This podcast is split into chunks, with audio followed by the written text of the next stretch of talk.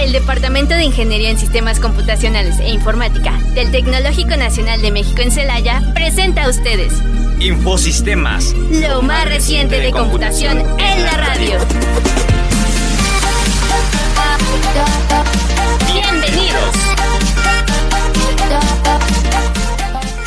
Hola, ¿qué tal? Bienvenidos a Infosistemas, lo mejor de la computación en la radio. Y bueno, el día de hoy pues vamos a hablar un tema bastante interesante. Vamos a hablar sobre lo que es la programación orientada a objetos. Creo que muchos de ustedes han escuchado este tema. Probablemente no estén relacionados. Alguien que esté en el área de sistemas pues probablemente lo entienda. Pero vamos a tratar de explicarlo de manera más sencilla y concisa y clara posible en este día. Les damos la bienvenida este viernes. Eh, pues bienvenidos, ya es fin de semana. Ya tenemos este lo que se aproxima el, el fin de semana. Ayer creo que sí fue el día de ayer, el, cometa verde, por ahí que está hablando. Y bueno, pues vamos a hablar un poco de la programación orientada a objetos, ¿no? ¿En qué consiste? ¿Qué es? ¿A qué se refiere? Realmente la programación ha habido un... es un paradigma como tal, pero eh, ha habido varias evoluciones, ha habido cambios eh, en cuestión en la programación, eh, siempre ha habido una evolución como tal. De hecho, en la programación orientada a objetos eh, inicia, por ejemplo, eh, no es muy, muy antigua, ¿sí? No es muy antigua. Eh, es relativamente, entre comillas, reciente, pero es la evolución, o bueno, el, el avance de la programación estructurada. De hecho, inicialmente, cuando nosotros hablamos de la programación, vamos a a colocar esta parte de la, de la programación del diseño, ¿sí? el modelo de programación como tal ha cambiado totalmente, la programación estructurada fueron sus orígenes, sus inicios, y ya después eh, inicia la programación orientada a objetos, ¿no? Entonces, eh, ¿cuándo inicia tal como tal la programación orientada a objetos? Bueno, la programación orientada a objetos eh, o el lenguaje de programación, ¿sí? Fue relativamente, ya, ya es antiguo este paradigma, fue generado en los años 60 en el Centro de Computación Noruega, del Norway Computing Center, por eh, Kristen Nigard y Ole John Dahl. Este paradigma como tal, en los años 60, estamos hablando que pues fue como nada más una especie de investigación donde se da este tipo de esquema. En los años 80, por ahí aparecen eh, los primeros este, esquemas de diseño, ¿sí? Entonces, el origen de la programación como tal, pues ya, ya tiene rato, ¿no? la programación, imagínense, la programación como tal inició en 1801, se tiene el primer registro, eh, obviamente con Jack Quark, con su primer telar programable. Y desde 1801 hasta 1960 se dio lo que era el brinco al esquema o el paradigma orientado a objetos. ¿Cuáles fueron los primeros lenguajes que se crearon en, eh, orientado en, digamos, descendientes, cuyos descendientes aún se siguen usando, y esos primeros tres lenguajes que fueron, primero orientados a estructurado, ¿no? En algún momento, eh, y después eh, lo que viene siendo los lenguajes ya, entre comillas, que tendrían un poco de esto de programación orientada a objetos, ¿no? Estos primeros lenguajes, pues, eh, fueron creados, los primeros primeros como tal lenguajes fueron creados con cierta característica de programación orientada a objetos. después de los años 60, una vez que se lanza el la investigación, ¿sí? Y estos lenguajes, ahorita les comentamos cuáles son la, los, los esquemas, ¿sí? Pero el primer, el primer lenguaje fue el lenguaje C y tenemos también, eh, bueno, tenemos ensamblador y también el que es el Fortran. Entonces, eh, los, los orientados objetos como tal, hay historia como tal. El primer lenguaje se creó en, fíjense, apareció en el 60 y está registrado en 1972 la creación de este primer lenguaje orientado a objetos, se llamaba Smalltalk por Alan Kay, obviamente de la empresa Xerox. Este fue el primer lenguaje que apareció, 1972. Relativamente, pues por eso les comentaba, es un paradigma pues sí, ya tiene su tiempo, ya considerando, pues ya tiene su tiempo, pero eh, ya tiene eh, rato que se sigue, que se, que se empieza a utilizar, y que se sigue utilizando desde aquel entonces, sí ha modificado su presentación, porque el paradigma como tal orientado a objetos, pues obviamente eh, tiene ciertas características y atributos eh, que a lo mejor no tienen un lenguaje estructurado, nos da cierta flexibilidad para acceder a estos atributos, para administrar y mejorar el código, optimizarlo, pero pues obviamente va a ir, va a ir evolucionando esta programación, ¿no? ¿En qué sentido? Aparición de las interfaces gráficas. Las interfaces gráficas, mediante la evolución del paradigma orientado a objetos se vuelven más complejas porque ahora las interfaces gráficas ya podemos tener atributos y características. Si ustedes están conscientes de esto, podemos inclusive, por ejemplo, con el simple hecho de que ustedes suelten un objeto en el documento Word, en ese objeto pueden tener varias características de cambiar de color, cambiar el tamaño de letra, poner un relleno, un color de relleno, colocarle una imagen de fondo. No lo sabemos, ¿no? Estas características son propias de un objeto programable. Es un objeto, obviamente, programación de orientado a objetos. Entonces, eh, este objeto programable, ¿sí? pues ya, aunque ustedes lo ven como una simple imagen en un documento Word, es un objeto que tiene cierto comportamiento que el usuario, bueno, el desarrollador más bien, el desarrollador le dio para que el usuario lo pueda manipular. La evolución ha sido enorme en cuestión del uso de estos paradigmas. Entonces, eh, la aparición de las interfaces gráficas, el mejoramiento de las interfaces y la evolución inclusive de los sistemas operativos, Todo esto, pues, ha generado, pues, un, una modernización en el uso de estos lenguajes, aunque el paradigma sigue, siendo el mismo de aquel de los años 60, ¿no? Entonces, sí está bastante cambiado en cuestión de diseño e interfaces, pero el concepto o el paradigma que se diseñó está respetando lo de los años 60. ¿no? Ahora, eh, esta programación como tal eh, se tienen varios lenguajes más modernos, se fueron evolucionando. Uno de ellos es ADA, C++, C Sharp, que es el más reciente, uno de los más este, utilizados, Visual Basic.net, Clarion, Delphi, eh, Eiffel, Java, el famoso Java, que es potente y integrado en muchísimos de los dispositivos. Objective-C, tenemos también PHP, Power Builder, Python, Ruby y Smalltalk. De todos estos lenguajes, sí, eh, pues existe también lo que es un top de estos lenguajes, ¿no? ¿Cuáles son los cinco lenguajes más utilizados? Actualmente, hasta el 2023, Python es uno de los lenguajes de programación más utilizados y obviamente su, uso sigue creciendo.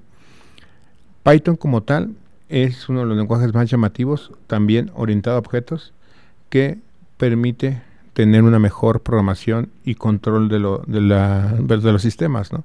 Segundo lugar se encuentra Java, tercer lugar se encuentra C Sharp, cuarto lugar C ⁇ y por quinto lugar JavaScript. Vamos a empezar a hablar todo esto de los usos de este lenguaje de programación y el cómo es que se utilizan y cómo se aplican dentro del mismo diseño, ¿no? Los beneficios, el, poder que tienen estos lenguajes y obviamente que también las personas deberían de capacitarse en esta área, sobre todo si, aunque tengas conocimientos básicos, te pueden servir para un futuro en el desarrollo, ¿no? Quisiera eh, comentarles sobre cuál es la importancia en la actualidad, ¿no? ¿Por qué debería aprender un poco de programación orientada a objetos? Bueno, Normalmente, eh, ahorita lo que se tiene mucho en el uso es la programación orientada a objetos en, la, en el uso y la programación de PLCs y automatización. Esto por el fin de que los objetos son fácilmente descriptibles con características y pueden manipular componentes de, de equipos, ¿sale?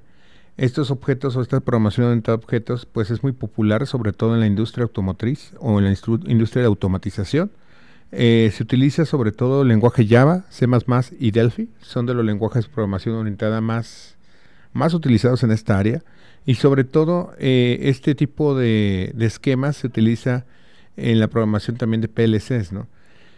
Existen también, por ejemplo, eh, bueno, su poder de la programación orientada a objetos que actualmente se está utilizando, eh, se utilizan, por ejemplo, Python. Python, que les comentaba, es un lenguaje bastante, bastante llamativo y es donde realmente nosotros podemos enfocar el uso de este, de este lenguaje o la potencia de este lenguaje, ¿no? Eh, existe ahorita, por ejemplo, aplicaciones como unas bases de datos orientadas a objetos, que son las nuevas bases de datos donde no solamente almacenan registros, sino también definición de estos objetos. Estas bases de datos pues han salido a la luz también con el desarrollo de esta paradigma. Eh, modelamiento, por ejemplo, también eh, de simulación de pues, alguna eh, sistema de líneas de distribución o algo. No sé si han escuchado de un sistema que se llama NetLogo. NetLogo es una simulación multiparadigma para un entorno integrado, obviamente. Eh, esta, esta aplicación como tal, ¿sí? Permite hacer estas simulaciones, ¿sí? De diferentes situaciones, inclusive te saca la representación de cada uno de los elementos que tú colocaste dentro del sistema y te va haciendo la iteración y el desarrollo de estas simulaciones, ¿no? Obviamente todo orientado a objetos. También, por ejemplo, eh, tenemos lo que es el programa de AnyLogic. Al, tal vez en algún momento lo, llegaron a escuchar. AnyLogic como tal, eh, pues incluye también métodos de simulación comunes que se practican al día de hoy.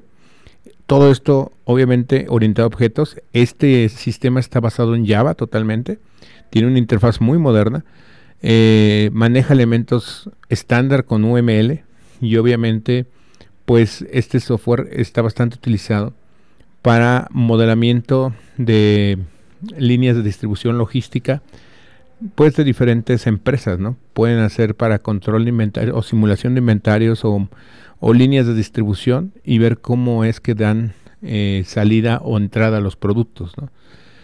También, bueno, dentro de esta parte que tenemos ahorita lo que se está utilizando mucho es con la parte de la serialización o la generación de respuestas eh, para, obviamente, para darle salida a los resultados de alguna consulta, ¿no? ¿A qué me refiero con esto? Tal vez ustedes en algún momento están pues familiarizados con la facturación electrónica, ¿no? La facturación electrónica pues tiene un XML, que este archivo es un archivo descriptivo sobre todo del procesamiento del recibo electrónico que tiene, tiene ciertas características, pues al final eh, este recibo XML fue generado en base a un objeto.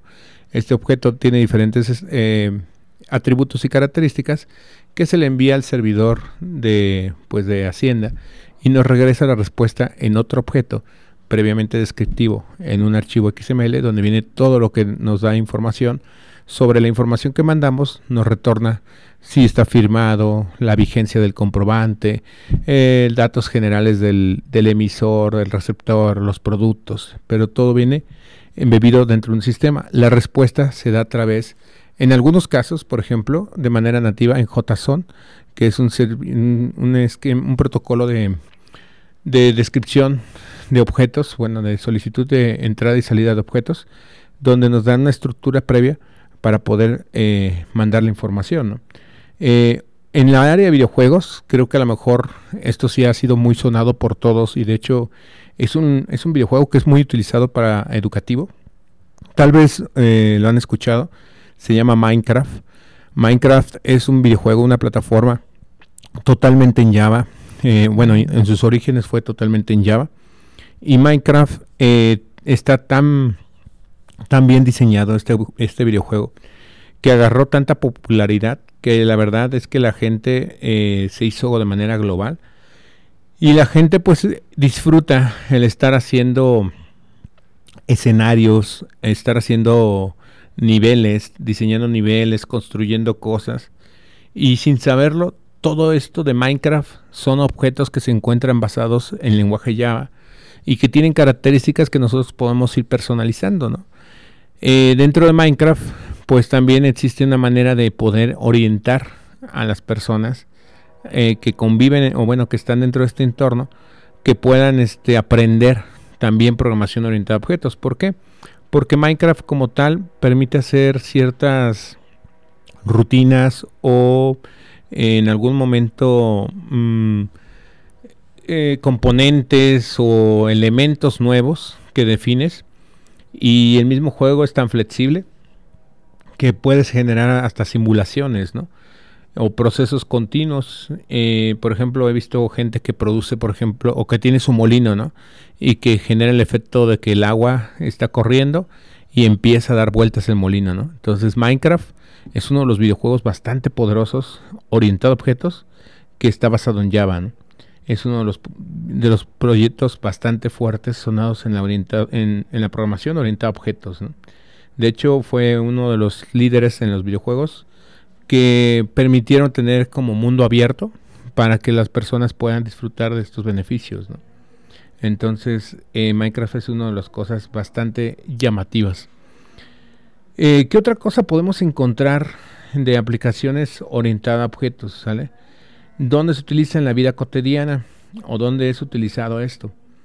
Eh, tenemos varios objetos, por ejemplo, de la vida real, sí que en algún momento podemos eh, en algún momento presentar o, diseñar estos esta programación orientada a objeto pues tiene varios varias aplicaciones sí eh, por ejemplo una de las cosas que se utiliza mucho para hacer la parte del orientado a objetos es para la simulación, por ejemplo, diseño de nuevas vacunas, nuevos medicamentos donde se programan ciertos objetos que son similares a las características del virus, de la bacteria o algún elemento que quisieran atacar, atacar y le aplican los componentes o la cadena de componentes que irían contra este objeto. En esta simulación se vería si la población crece, decrece de manera virtual, se detiene o es exterminada y digamos, digitalmente, pues se vería que sería posible, ¿no? Obviamente ya después de que se hacen varias pruebas, varias simulaciones, eh, los mismos laboratorios se enfocan en las pruebas, ¿no? En las pruebas piloto para las personas para evitar alguna alergia o algún efecto secundario fuerte, ¿no? Que fue lo que pasó dentro de lo que fue la pandemia, ¿no? varias empresas soltaron a vacunas que están preaprobadas, que aún se encontraban ya en la etapa final del piloto, sí, o sea, de las pruebas en humanos, pero que ya tenían una certeza y una acreditación de 80, 90% de protección, ¿no? Entonces, y de seguridad, pues ya también bastante alta, ¿no? Aunque sí hubo ciertos escándalos donde la gente pues padecía de algún efecto secundario grave, ¿no? Que decían que pues cierta vacuna causaba problemas graves de salud y que tuvieran cuidado cuando se la aplicaran. ¿no? Pero bueno, todo esto es parte del aprendizaje, el desarrollo, la investigación. Ahorita a la fecha creo que estas vacunas ya es muy difícil que tengan un efecto secundario, al menos que seamos sensibles a alguno de los componentes, pero pues realmente eh, ya está muy, muy perfeccionada, ¿no? Entonces, en este tipo de simulaciones también se pueden utilizar. Eh, la programación orientada a objetos como tal tiene cuatro pilares básicos, o bueno, cuatro elementos básicos, ¿sale? Estos elementos básicos, eh, pues son eh, como tal los elementos que la componen, ¿sí? Eh, son los elementos básicos son clases, propiedades, métodos y objetos. Estos elementos son, digamos que lo que vamos a encontrar dentro de esta, dentro de esta programación orientada a objeto. Si hablamos de programación orientada a objeto, nos van a hacer referencia a la palabra clases, nos van a hacer referencia a la palabra propiedades, a la referencia a la palabra métodos y a la referencia a la palabra objetos. Y de eso, pues nosotros vamos a tener eh, eh, otros elementos adicionales, que estos pilares son conceptos básicos de esta programación, que es la abstracción, el encapsulamiento, la herencia y el polimorfismo. ¿En qué consiste cada uno de estos? Bueno, cuando hablamos de programación orientada a objetos, hablamos de la abstracción, esta abstracción, hagan de cuenta, eh, es como la posibilidad de representar un objeto de la vida real o imaginario si quieren, o un objeto hipotético, a nivel programación con las características necesarias para poder eh, ser una representación digital de ese componente. ¿no? Eso sería la abstracción. En cuestión del encapsulamiento, pues obviamente eh, en este caso, hagan de cuenta que nosotros, si lo ponemos así, el encapsulamiento, nosotros tenemos eh, ciertas habilidades, ¿no? A lo mejor por decirlo así, ¿no? No, ¿sabes qué? Que soy muy bueno mm, lanzando discos frisbee, ¿no? Y dices, ah, no lo sabía, ¿no? O sea, esa funcionalidad no sabía tuya, no sabía que podías lanzar un disco frisbee que eras muy bueno, ¿no? Entonces, eh, cuando la persona no dice de lo que es bueno o hace alguna actividad, eh, realmente se le llama encapsulamiento, ¿no? Algo que no puede publicar, que no necesariamente tienen que conocer los demás, pero que en el momento que se necesita lo puede hacer, ¿no? Entonces, o, lo dice, lo publica. En este caso, esto es encapsulamiento, ¿no? Quería, este, sí, perdón, encapsulamiento. Eh, la herencia también. Existe herencia en la programación orientada a objetos, que esto es lo que también facilita mucho el desarrollo. ¿Qué es la herencia? Pues como nosotros lo conocemos en la vida real, si son hijos, pues eh, todos somos hijos de algún, de alguna, perdón, todos somos hijos de alguna pareja, ¿sale? Entonces vamos a tener características que vienen del padre o la madre. En este caso, pues los ojos, las cejas, el cabello, no sé, cualquier otra cosa. No somos una combinación de, de ADN, ¿no? De dos personas. Y automáticamente sale un nuevo individuo con características similares, parecidas, que también tiene características únicas. Debido a la combinación se desarrollan nuevas características, pero que tiene tendencia a tener preponderancia en algunos aspectos, ¿no? Como decías, la ceja, las orejas, la nariz, no lo sé, ¿sale? Entonces, esto se le llama herencia. Lo mismo pasa en programación orientada a objetos. Existe el concepto de herencia, donde un objeto puede heredar los atributos y características de otro objeto y entonces incrementar su funcionalidad. ¿Sale? Y por último, pues el polimorfismo, que es algo muy sonado en esta área de, de orientado a objetos, que también es por eso que le da mucha fuerza a este esquema.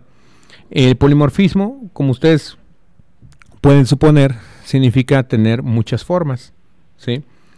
Obviamente, esto se utiliza para realizar comportamientos genéricos que en algún momento pueden comportarse de manera diferente. Un ejemplo claro que les puedo poner, ah, si hablamos de polimorfismo en programación orientada a objetos, por ejemplo, si ustedes tienen, por ejemplo, una, una bicicleta, un carro, tienen un avión, tienen, no sé, mm, un patín, una patineta, ¿no? Si ponemos un método que se llama acelerar para darle más rápido al vehículo de transporte, que en general es un vehículo de transporte, si le damos acelerar en una bicicleta, para acelerar la bicicleta, tendríamos que pedalear más rápido. En una patineta, pues teníamos que impulsar la patineta más rápido, ¿no? En un carro, eh, al acelerar significa pisar el acelerador para inyectar más gasolina y el carro se va a revolucionar. En un avión, de igual manera, probablemente tengamos que colocar la palanca de velocidades, acelerar, acelerar la palanca, subir la palanca para aumentar la potencia de las turbinas y entonces aumentará su velocidad. Pero lo curioso de esto es que en todos estos objetos, en todos estos elementos de, de vehículos de transporte, Existe el método acelerar, pero es de manera diferente como lo hace cada uno, ¿no? Al final aceleran. Al final el propósito es tener una velocidad mayor en un poco tiempo, ¿no? Aumentar su velocidad. Entonces al acelerar es lo mismo en, polimorfismo, ¿no? El mismo método, pero en cada objeto se comporta de manera diferente. Vamos a la patineta, tenemos que impulsarla con el pie. Vamos a la bicicleta, tenemos que pedalear con los dos pies. Vamos al carro, tenemos que pisar el acelerador. Estamos en un avión, hay que desplazar la palanca para aumentar la potencia de las, turbinas. Entonces, pero al final estamos haciendo la aceleración. Y bueno, esto es lo que se llama como tal polimorfismo. Si ven, la potencia, o bueno, el poder que se tiene con, con la parte de programación orientada a objetos es muy bueno. Hay muchísimos casos de esto. Y de hecho, uno de los usos que ahorita se le está dando a la programación orientada a objetos y que también hemos platicado ya es, por ejemplo, el metaverso, ¿no? El universo digital o eh, lo que viene siendo también el Mesh, el universo de Microsoft Mesh, donde pues vamos a ver cosas asombrosas, donde los objetos son más interactivos, intuitivos, donde ya podemos ver una inteligencia artificial con una figura humanoide o alguna especie otro de disfraz, ¿no? Como un animal o alguna cosa, pero que estas inteligencias ya tienen comportamientos y maneras de reaccionar con el usuario en el mundo virtual, ¿no? Entonces ya se van a vender, inclusive creo que por ahí ya están anunciando hasta la venta de terrenos digitales, ¿no? Curiosamente, pero está muy, muy loco eso. Pero bueno, les comento rápidamente, les hacía hincapié sobre las aplicaciones, les decía que bueno, ahorita el esquema de desarrollo de objetos está bastante, bastante fuerte. Eh, viene lo del metaverso, lo del mesh, que es holografía. Pero, eh, ¿qué hay en la actualidad? Bueno, ahorita actualmente Python es uno de los lenguajes que se pretende ser masivo, que está siendo masivo más bien, y que se pretende que dure bastante tiempo obviamente por su potencia y simplicidad para, simplicidad para la programación. Eh, ¿Qué hay de Python? Bueno, Python como tal lo están usando ahorita, aunque ustedes no lo crean, eh, Facebook, Instagram, Uber, Spotify, entre otros, ¿no? Estas aplicaciones han sido en algún momento em, interesadas en, la, en el uso de esta plataforma, de este framework, y pues obviamente eh, lo han implementado dentro de sus sistemas. Eh, ¿Qué otra cosa hay? Bueno, la ciencia de datos también, en ciencia de datos, que ahorita está un tema muy sonado, el data science o el científico de datos, que obviamente que son las personas que en algún momento se encargan de analizar información, encontrar patrones, encontrar tendencias y cosas por el estilo como parte matemática, pues resulta que en esta área se está utilizando muchísimo el Python. Entonces eh, Python viene como para hacer bastante fuerza, ¿sale? En el uso de este lenguaje para esta área de, ciencia de datos. Eh, otra cosa que se hace, bueno, el desarrollo de aplicaciones web y móviles, también está muy presente Python. Python se ha calculado que está llegando a ser tan masivo como Java.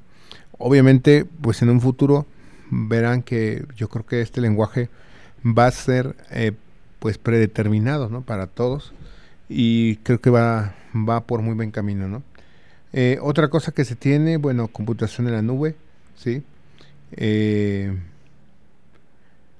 ¿Qué más se tiene? Ah, sí, las aplicaciones de inteligencia artificial y machine learning, que ya hemos hablado. Lo que se hizo muy famoso, ¿no? Los avatars, la gente con avatars diciendo, ah, mira, tengo mi avatar tipo caricatura, eh, resulta que es una inteligencia artificial que lo dibuja en base a mi fotografía, o estamos ahorita compartiendo, por ejemplo, eh, alguna tendencia que tenemos, o más bien nos están mostrando alguna tendencia de anuncios y todo esto basado en mis búsquedas y todo. Todos estos anuncios y toda la plataforma pues son objetos como tal. De hecho, si en algún momento se ponen muy curiosos, se podrán dar cuenta que la estructura que siguen es muy similar, eh, bueno, más bien es similar a la estructurada, pero eh, el orientado a objetos, como tiene más potencia, en cuestión de los atributos, herencia y todo eso, polimorfismo, pues ya la inteligencia artificial y, lo que es el machine learning, el aprendizaje eh, automatización, pues está orientado mucho a este esquema de plataforma de orientado a objetos y de hecho Python también está siendo fuerte en esta área. Eh, otra de las áreas donde se puede encontrar es en la parte de automatización y robotización, robotización que ya habíamos hablado de esto, eh, pero quisiera comentarles sobre esta automatización y robotización. Eh, pues ya, ya existen en algún momento ya están los robots, ¿no? Los robots ya existen, ya, ya los tienen la industria y todo. Pero, pues, obviamente estos robots tienen en algún momento que ser programados para poder atender las solicitudes del usuario, ¿no? Entonces, eh, ya se tiene esta parte, ¿no? Dejen poner esta. Ok. Otra de las cosas que se tiene dentro de la promoción orientada a objetos que también se busca mucho es el desarrollo de juegos, ¿sí? Eh, y también aplicaciones de web scrapping. Me van a decir, bueno, ¿qué es el web scrapping? Porque es un concepto que se está sonando mucho en la actualidad. El web scrapping como tal es, eh, son pequeños bots, eh, rutinas que en algún momento, fíjense, es importante, a veces da miedo, a veces también pues da curiosidad, ¿no? Pero el web scrapping se configuran a estos bots para poder entrenar y encontrar toda evidencia de lo que yo necesite, ¿no?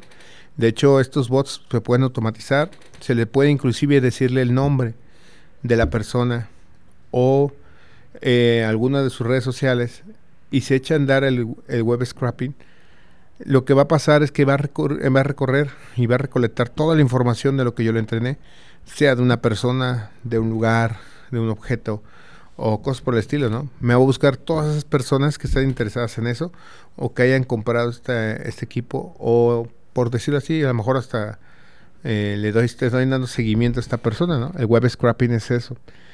Eh, Python también en el desarrollo de juegos, eh, tal vez ustedes aquí los redescuchas estén en algún momento relacionados.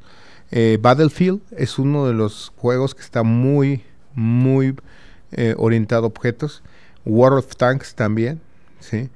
Y también otra de las cosas por lo que Python está siendo muy famoso, ¿sí? Eh, se puede integrar fácilmente, por ejemplo, con los otros lenguajes, ¿sale? O con este, eh, con el paradigma de orientado a objetos, ¿sale? Porque obviamente Python es el, el más fuerte, ¿sí? Pero pues también, eh, como Python es tan fuerte, les digo, tiene esta flexibilidad de integración con otros lenguajes. Mm, ahorita lo más importante yo creo que para aprender es Python, ¿sale? Aunque yo, de la manera personal, yo les recomendaría que estuvieran aprendiendo para cuestiones de práctica y empezar a meterte el mundo de la programación en C, que es un lenguaje estructurado y obviamente que tendrán que aprender la cuestión de la estructura y la manera en cómo se manejan, ¿sale? Entonces, eh, hay que aprenderse y después ir brincando a C++ y después a Java y de ahí pues ya agarrar algo más complejo, ¿no? Como Python. Porque no crean que es de la noche a la mañana. De hecho, podrían enfocarse sinceramente a Python. Pero el problema es que cuando tú te acostumbras a usar una herramienta y sabes cómo usarla, le pierdes en algún momento eh, el gusto o en algún momento el interés, ¿sale? Entonces, cuando estés en estos lenguajes, aquí el problema es que como son conceptos muy complejos, en algún momento, pues elevados, sí se tiene que tener una formación, ¿no? Anteriormente, por eso recomendar este camino, porque meternos directo a Python, hijo, luego nos puede frustrar bien, bien feo, ¿no? Entonces, hay muchas cosas que se pueden utilizar, ¿sí? Muchas cosas que pueden utilizar, que pueden realizar Déjenme ponerlas aquí. ¿Sale? Entonces, tengan cuidado con esta parte, ¿sí? Tengan cuidado con esta parte. Si van a aprender un lenguaje de programación que sea orientado a objetos, pero empiecen con lo más sencillo, ¿no? El estructurado de C. Eh, ¿Qué más les puedo comentar? Bueno, eh, Python como tal también, aun cuando así es de fuerte, ¿sí? De igual manera también va a tener cierta peligrosidad, ¿no? Porque es una plataforma libre.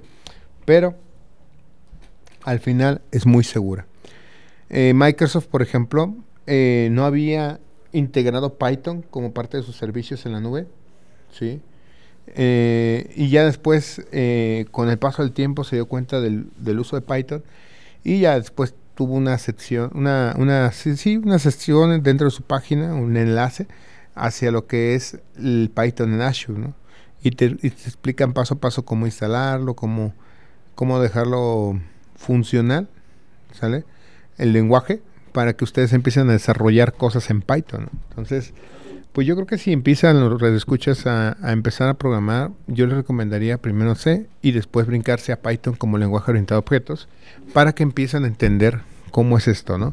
Python al final va a ser un lenguaje masivo que se, que se va a quedar por un bastante rato y que obviamente va a tener mucho, mucho de qué hablar, ¿no? De hecho, otro lenguaje que también, pero ese no es tanto orientado a objetos, ese, bueno, sí es orientado a objetos, pero no es para el desarrollo, es para el análisis de la información, es R.